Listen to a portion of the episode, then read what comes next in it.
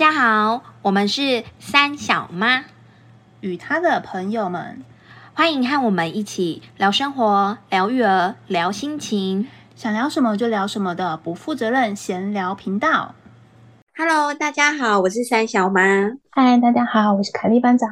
我们今天呢，想录的一集是生活企划案，我们来聊就是生活，最近的生活。对，我想先问你，就是你最近的生活有没有什么有感的？最近的生活，因为即将迈入不惑之年，所以其实我觉得还蛮有感触的。就是我不知道你会不会每一次逢九都会特别焦虑，你会吗？因为其实你有印象，应该也只有两次吧。十九二九焦虑吗？对啊。可是我现在我过三五其实就开始焦虑了，哎，太早了吗？我真的都很焦虑啊！认真的说，我过其实是过了二十五之后就不太敢去算日子了，就是可能自己是一直抗拒，就是要迈入张开头。十九岁、二十岁的时候是特别的兴奋，会觉得说哇，我要变大人了，我可以有很多事情可以去做了，就会很开心。那时候就是学校上课啊，跟同学出去玩啊，然后去打工啊，就是过得很开心的日子。二十九岁那一年呢，觉得晚了，我真的要三十岁了，就想去做一些我一直很想去做，可是一直不敢去做的事情，所以我就出国了，我就去澳洲了。对，对，这个残酷的，我比我预计的还要早回来，但是至少去圆了一个就是不想要有遗憾的心啊。还是有出国去待了一年，嗯，然后现在要迈入四十，就会觉得哇，这十年来我就是历经了闪婚啊、生子啊，然后又闪离，我就会觉得说，过十年我好像心态上老了二十岁，就是 真的，就是因为经历太多事情，你就会觉得说，为什么觉得自己瞬间好像变很老？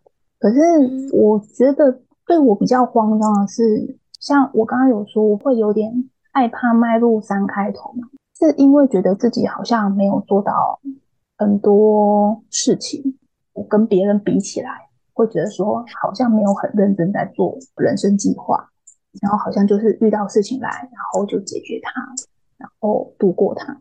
所以当我现在面对要四十岁的时候，就会觉得说，人家说四十而不惑，可是我觉得我现在还是很惑。之前有跟你聊到嘛，就是这部分，然后你也有鼓励我说，嗯，要相信自己啊。就像你之前面对一些困难的时候，我觉得真的是旁观者清，当局者迷。我可以很理直气壮跟你说，哎，你真的很棒，你一定要相信你自己。可是当我面对我自己的时候，说实话，我就是没有办法那么肯定自己，说真的做的不错。但是好像从我们做了 podcast 到现在吧。我就觉得好像除了生小孩之外，真的有做了一件什么认真的事情，这样子太感动了。我想要回应你，哎，重启人生那一部日剧啊，它里面有讲说，就是因为小孩的三年对他来说是他整个人生就会很漫长，因为他才活三岁，所以三年对他来说会很长。可是他说，大人就会觉得。三年只不过，假设你如果是三十岁，只不过是你的十分之一而已，所以你会觉得那个三年过很快。我觉得那时候那一句很震撼呢，就是他说，所以大人会越过，会觉得时间越来越快，然后时间越来越小。我真的有认真这种觉，你知道，我跟我同事坐隔壁的同事，我们最常转头过去问的一句话是：哎，今天礼拜四哎，就是。就是会有一种慌张，什么？我们不是才说今天礼拜四，怎么现在又礼拜四了？就是那种日子真的是飞快在过。所以我他说的那三年对小孩来说很漫长，可是那三年对一个大人来说真的非常的快。对啊，然后我前阵子有看一本，就是也是蛮红的书，叫《人生四千个礼拜》。他就说算一算，其实我们只有四千个礼拜，用这个数字去算，好像人生很短的样子，很短，很短，很短。对。因为如果跟整个宇宙比起来的话，我们真的只是一个一粒沙吧。这倒是真的。我觉得大家应该都会有这种时间消失的恐慌感吧。就是如果快面临到年纪啊，或者是什么的，像我一堆朋友快三十岁就在哀哀叫，可是还不是不知羞耻的活到了快四十，真的。而且接下来可能还要到五十。所以我觉得好像那个是一个集体的恐慌啊，好像是吼一种面对那个年纪上的数字在跳动的一个恐慌。你不是说之前你看那个韩剧《三九》很有感触吗？对啊，我记得我看两次吧，《三九》就是每一次看，每一次都觉得很悲伤。到了这个年纪，然后你要想想你身边剩下的人是谁，有什么你真的想做可是都没有做的事情。对我觉得就是会让你。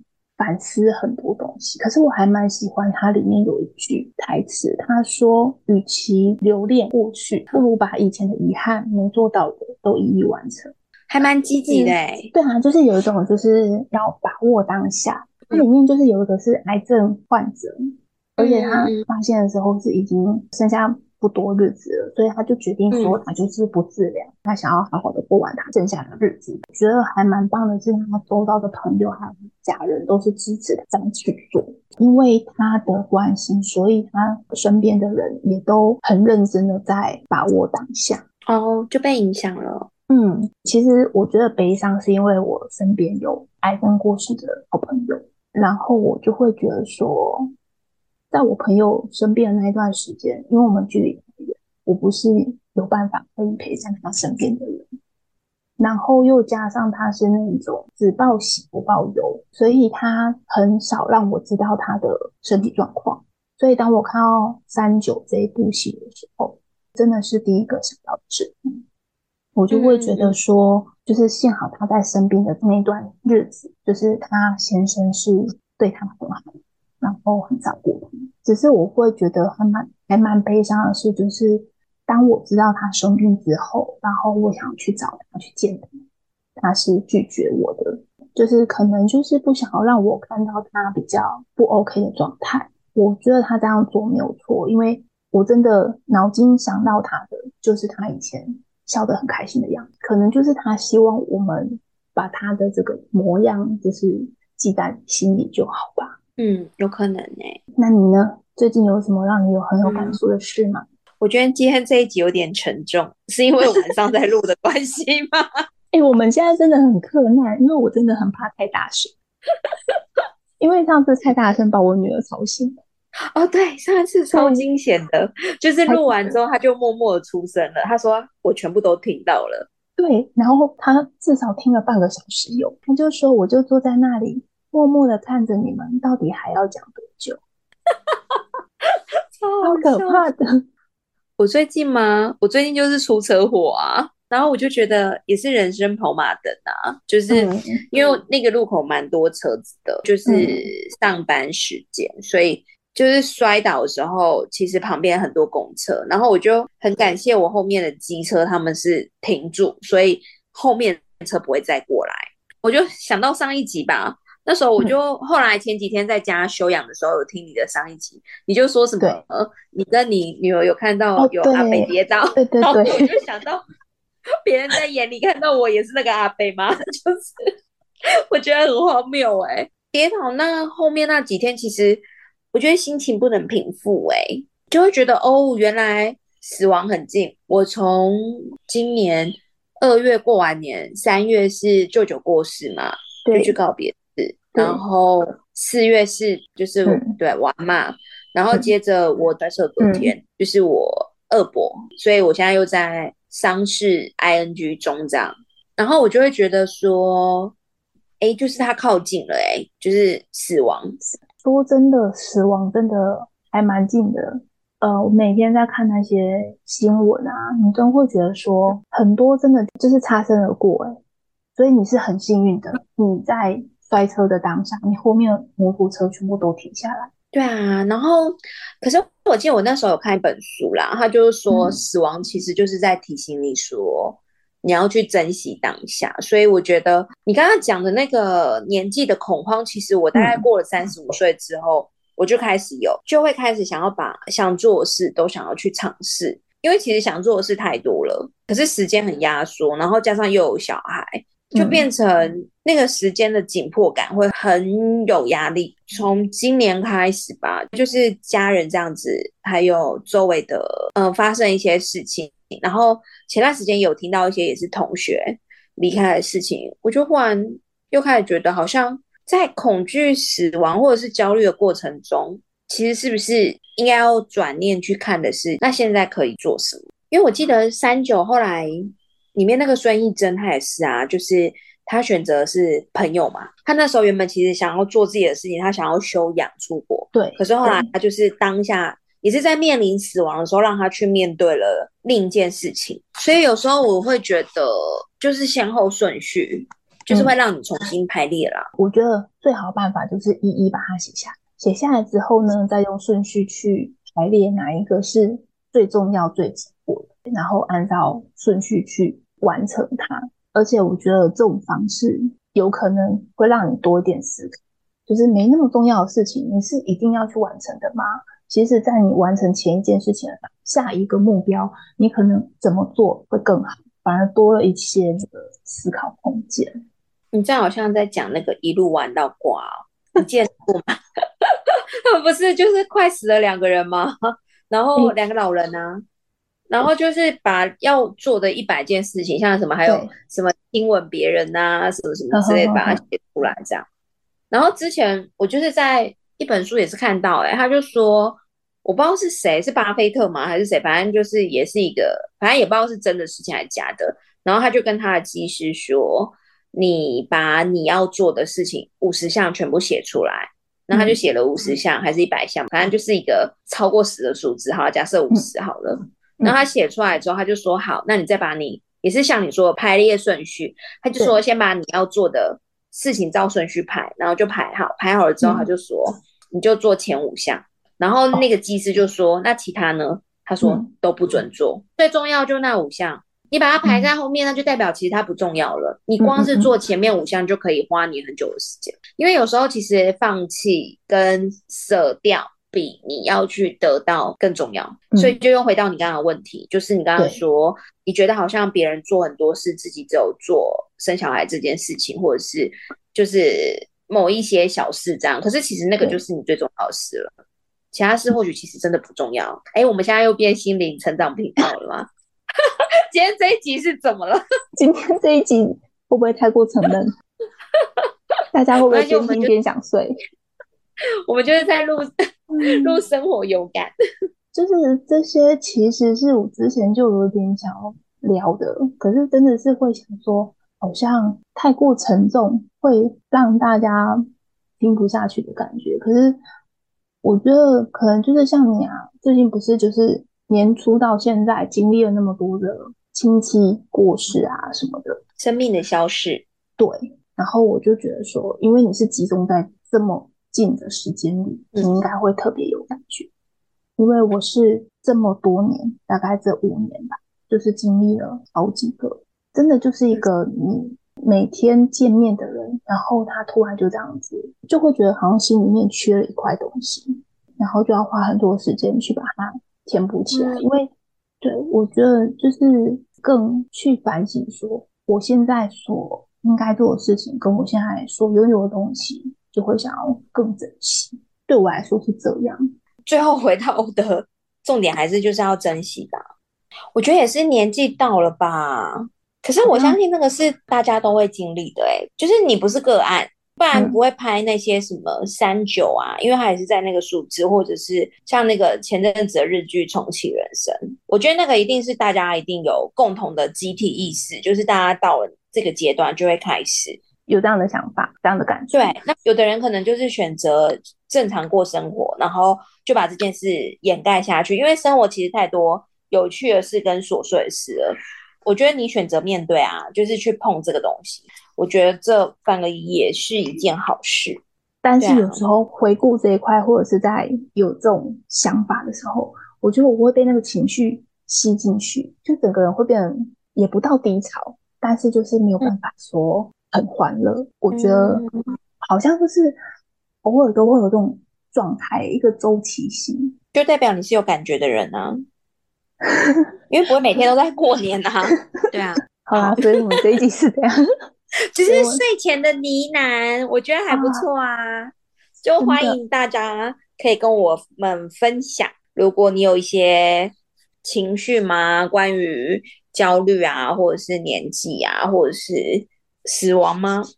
都可以啊。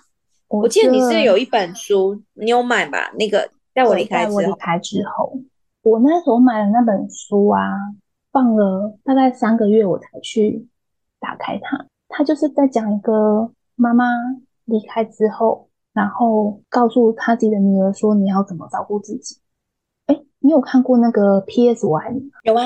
那本书其实跟 P.S. 我爱你有点像，只是角色不一样。P.S. 我爱你是用一个老公的角色。就是他去帮他老婆规划，说在他离开之后，他每天可以做什么事情，然后怎样怎样之类的。那在我离开之后，是妈妈写信给小孩，给他女儿，跟他说，在我离开之后，你要就是一个生活的小叮咛。因为说实话，我们每天面对家人，面对爸爸妈妈，他们可能就是会很唠叨的跟你说：“哎，你那个袜子不要乱丢，哎，你吃饭的时候就是要做好。”你吃完之后要去把碗放好，各种碎念。可是当他妈妈离开之后，再也不会有人这样碎念他。我那时候就是隔了那么久才去翻开那本书，我觉得，因为我只有我跟我女儿，我会很担心说，如果有一天我离开他之后，他要怎么去面对生活？当然我知道他还是会有人可以照顾他，可是从他出生到现在，跟他生活最紧密的人是我。我就会想说，我是不是应该要做一些什么，然后让他以后如果面对这样子的事情，就是不会那么的慌张，所以我才买了那本书。结果我看完那本书之后，我真的是看到一半我就看不下去，所以我是分段看的。我觉得这是一个妈妈才会懂的心情，可能是我自己看书也会很融入那个情境，我就会嗯假设自己是那个妈妈。然后我是这样叮咛我女儿的时候，就是没有办法有一个正常的情绪去把它看，就是会太过悲伤，就会觉得说，嗯，更担心说，如果是我真的离开了，他有办法好好照顾她自己吗？你知道，就是会有非常多的想法跑出来。我其实反而看那本书之后，让我更难过啊。那我可能就是画错重点王哎，因为我一看完之后。我就迫不及待跟我儿子说：“对，如果你看到蒲公英的话，那个就是我回来哦。”然后我儿子就会跟我说：“嗯，那蜻蜓呢？”我就说：“可能也是吧。”然后他说：“嗯，那蟑螂呢？”我说：“那个不是我，绝对不是，可能是你爸爸。”然后他就开始从此就是就会跟，因为路上会有蒲公英啊，然后他就会他就会跟他弟弟妹妹就说：“哎，我跟你讲哦，那个蒲公英来吼，就是妈妈回来了。”然后他们就会说：“嗯，对，我们知道了。”然后就有时候他们看到蝴蝶，就会说：“妈妈，那蝴蝶会是你吗？”我说：“不是，那个是梁山伯跟祝英台，不是我。”就是 看完那本书之后，我们聊的是这些。笑，你有跟你小孩一起看？有啊，就是那本书，其实我是蛮感伤，然后我蛮喜欢那一本书的，而且在里面，妈妈是有跟孩子说：“我知道你会很难过，可是我希望你出去走走，我希望你去谈个恋爱，我希望你做什么。”对。然后我就会觉得说，哎，他妈妈还蛮积极的，在帮他女儿安排后面的生活。对啊，就是很积极。可是，就是我可能就是看完之后太融入那个情境，就是自己太过悲伤，你知道吗？因为他的方式是，就像我讲，他就是跟那个 P.S. Y 是一样的，他就是一直鼓励他，你要走出来，你不可以只有沉浸在我失去我的悲伤里面。可是因为我太过融入那个角色。就会觉得说啊，如果我真的走了，然后只剩下他一个人，要怎么办？觉得太过悲伤。好啦，我下次就是换个心境，再重新看一次。不会啊，我觉得都很好，因为每一本书解读不一样啊。因为像后来我女儿，我就说，哎，那如果我死掉的话呢？因为这阵子就是经历太多生命的流逝，然后我女儿就说，我会把你生回来。可是真的很爱他要把我生回来。她要把我生回来，代表我要先死掉，哎，你懂这个逻辑很怪啊！而且可能他如果我就算晚婚四十岁，那我要在他四十岁之前死掉，哎，这是一个很有谬论的问题哦，不要落入这个陷。不是妈妈也太，可是你太计较这个时间点。我我没有，我我还打算再活一段时间，所以后来我们就是母女有协调这样子，我就说，嗯，可是我想，我觉得是你的女儿把我生回来好了，我当你的孙子。我觉得这样会比较合理吧，所以他接受了吗？但他还是信誓旦旦的说他会把我生回来啦。我们现在僵持在这，还没有得到一个协议，这样对，太可爱了。但我觉得他就是真的是很爱你，所以他才会这么说。因为我女儿也会啊，她就跟我说，就是类似的话，就是如果以后我先死掉，她就说，就是我要再把她生回来这样子。哦，好感人哦！我也是一个泼冷水王啊，我就跟她说，谁知道你会投胎到哪去？他会来找你啦，小孩都是自己来找妈妈的。嗯，不过这一集我觉得还蛮调性，还蛮特别的啦。其实只是聊聊最近生活的感触啦，跟大家分享一下。虽然会有很低落的时候，可是我觉得，呃，每个人都会有这样子的时候。就是虽然我们好像平常看起来很开心啊，嘻嘻哈哈的，大家都说我们笑声真的是很疗愈，可是。我们还是 会聊一些就是比较深沉的话题。讲到这个啊，我今天回家其实是被我儿子骂，哎，为什么？因为我老公居然给我儿子他们听母亲节那一集，我就说吧，你忘了跟你老公说对不对？我就一直想说不要给他们听那一集，就我我不晓得他们居然会合家收听啊。然后我回来，我儿子超气的，他就说。你就怎样怎样怎样，然后我就跟他说，我那个节目效果啦，然后他就跟我说，你都已经说了，大家都知道了。我说也没有大家，没有很多人听，大家都知道了。没有，你跟他说我输了，我输了，我觉得我少一圈项链，我输了，他赢了，让他可能会开心一点。反正以后就是。反正就是今天也是很荒谬一天，我就跟他说我今天要录新的一集啊，然后他就一直说哦，你妈在讲我坏话或什么的。我说没有，今天真的没有，你不是主角。来个感想，就是我觉得，就是其实我还蛮感谢你，就是邀请我来制作这个 podcast。虽然我可能没有很多的知识性或者是文学气息，可以聊出一些什么比较。深奥的东西，可是我觉得我们就是很贴近生活啊，做这件事情让我真的觉得，除了养小孩之外，真的是获得一个满满的成就感。真的哦，嗯，我觉得很需要哎，就是那时候我们的起心动念不就是想说录一下我们这一年到底讲了什么？对啊，所以我觉得也，反正你女儿会听，我儿子会听，这样也就够了。没错，我们至少有两个忠实听众。还是有好多好朋友在听，像是那个 Ella 老师，他也是说他都会在听，我就觉得好感动哦。有哎，其实我朋友也会听，就是默默就跟我说：“哎，你是不是更新到第七集了？”就是上礼拜，我说：“哎，对啊。”然后我就心想说：“我才就是要刚播的时候有跟他讲，然后没想到他真的是有认真在听。”嗯，所以如果有在听的朋友，也欢迎跟我们讲，就是支持我们了。我觉得，其实我觉得。最近有一些留言，就是几个啦，我们就是少少的听众，但是也有三个留言，然后我就觉得还蛮感动。看到那个留言之后，就会觉得很开心，因为除了大家会私讯跟我说，我们真的是笑声很疗愈啊，然后让他们听得很开心。这边要录一集，全部都是笑声。哎，需要我们笑声当铃声吗？没有啦，开玩笑。我就觉得，就是你真的看到那个实际的文字在鼓励，我觉得那又是另外一种感动。所以谢谢大家，对，谢谢大家。好，好，要结束了哦。好，你 ending，你 ending。好，好，这一集就到这里，大家拜拜，拜拜。